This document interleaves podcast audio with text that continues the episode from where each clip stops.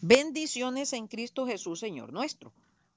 En esta primera parte del estudio 492, iniciaremos leyendo en Apocalipsis 3 del 1 al 6, que habla sobre la quinta iglesia Sardis. Y dice, escribe al ángel de la iglesia en Sardis, el que tiene los siete espíritus de Dios y las siete estrellas, dice esto. Yo conozco tus obras, que tienes nombre de que vives y estás muerto.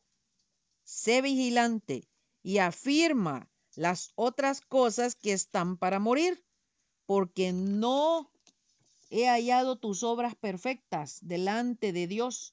Acuérdate, pues, de lo que has recibido y oído y guárdalo y arrepiéntete, pues si no velas, vendré sobre ti como ladrón y no sabrás a qué hora vendré sobre ti.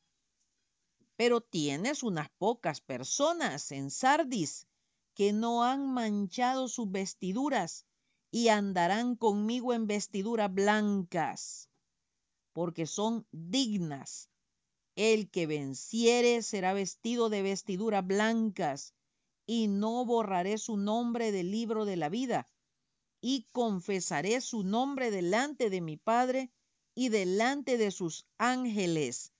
El que tiene oído, oiga lo que el Espíritu dice a las iglesias.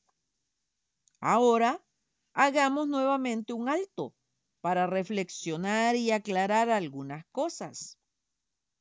Desde hace más de 105 estudios, estamos hablando exclusivamente de la obra del Espíritu Santo. Precisamente es lo que se menciona al final de cada iglesia. El que tiene oído oiga lo que el Espíritu dice a las iglesias. Es el Santo Espíritu quien habla. ¿Cuántos tenemos la disposición de escuchar lo que Él tiene que decirnos a cada uno como parte de alguna religión o denominación y ya no digamos como parte del cuerpo de Cristo, la iglesia. Hablamos de una iglesia sin mancha y sin arruga, por la cual el Señor Jesucristo ofreció su vida y por la cual Él viene. Al respecto de la venida del Señor Jesucristo, hay mucha ignorancia, mucho cuestionamiento, hasta burla e incredulidad. Muchas personas dicen, ¿desde cuándo se está hablando, diciendo, anunciando que el Señor ya viene y nunca viene? Leamos al respecto en 2 Pedro 3:9. El Señor no retarda su promesa según algunos la tienen por tardanza, sino que es paciente para con nosotros, no queriendo que ninguno perezca, sino que todos procedan al arrepentimiento. Nunca debemos perder de vista que el Señor murió por todos. Desde luego no quiere que ninguno se pierda de una salvación tan grande. De aquí la grandísima importancia de estudiar el proceso que la Iglesia ha vivido a través del tiempo hasta llegar a nuestros días. Cómo ha caminado de la mano con el Santo Espíritu y cómo casi ha desconocido su obra. Las iglesias de Apocalipsis nos presentan un panorama a nivel de institución como a nivel personal, hablándonos a cada uno para que nos dispongamos a oír lo que el Espíritu dice a las iglesias. Ahora bien, como lo hemos hecho con las cuatro iglesias anteriores, Éfeso, Esmirna, Pérgamo, Tiatira, y ahora con Sardis, describiremos cómo era la ciudad de Sardis. Había sido capital del país llamado Lidia, que se extendía hacia el oeste del Asia Menor y se gloriaba por sus cuantías de oro. Fue centro de varias rutas de comercio, especialmente el de lana. Era una nación fuerte, pero su bienestar fue su propia perdición. Estaba ubicada al pie de las montañas, a orillas del río Pactolo, cuyas arenas abundaban en oro. Su último rey, Creso, rey de Lidia, considerado el hombre más rico del mundo, había edificado su palacio real en la ciudad de Sardis. Este legendario rey es aquel del cual se dice que convertía en oro lo que tocaba. Sardis contaba con un baluarte defensivo construido en una meseta situada a 500 metros sobre el nivel de la llanura. Sardis era una orgullosa ciudad que dependía muchísimo de su antiguo prestigio. Su rico gobernante fue castigado y llevado cautivo por el rey persa Ciro en el año 546 a.C. Más tarde, Sardis fue ocupada por los romanos y en el siglo IV fue convertida en ruinas por Temur, un guerrero asiático. Actualmente, en el lugar de Sardis se halla un terreno desocupado, cubierto de ruinas. Nada se sabe de, las, de la fundación de la iglesia en aquella ciudad es posible que el apóstol Pablo, que trabajaba tan extensamente en el Asia Menor, fuera el fundador de ella.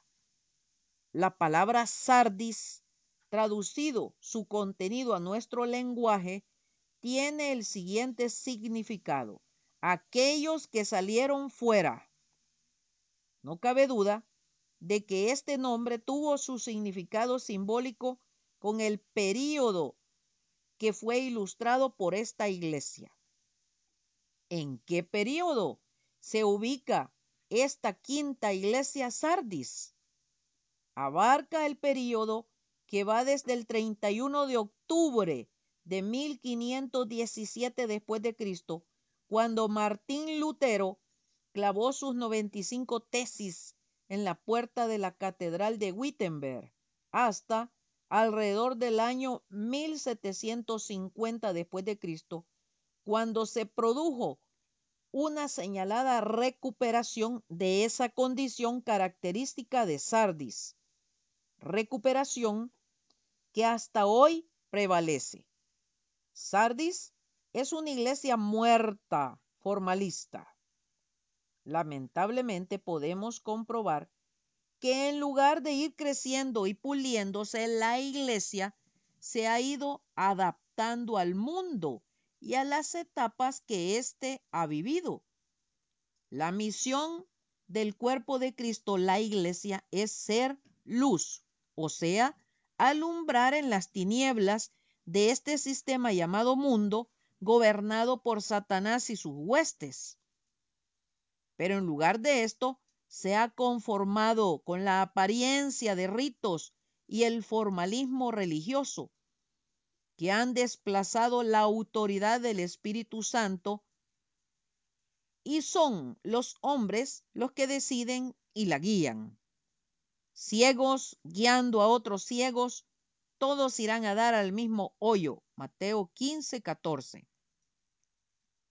Toda esta corrupción sigue sucediendo porque hay muchísimas personas que se dejan conducir y manipular, se acomodan y se excusan dejando en manos de otros la responsabilidad personal de su vida espiritual.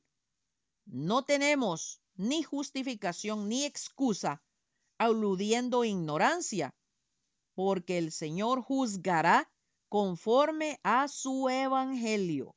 Romanos 2.16 será hasta el próximo domingo, si Dios nos presta la vida, que seguiremos con el estudio de la segunda parte de la iglesia de Sardis.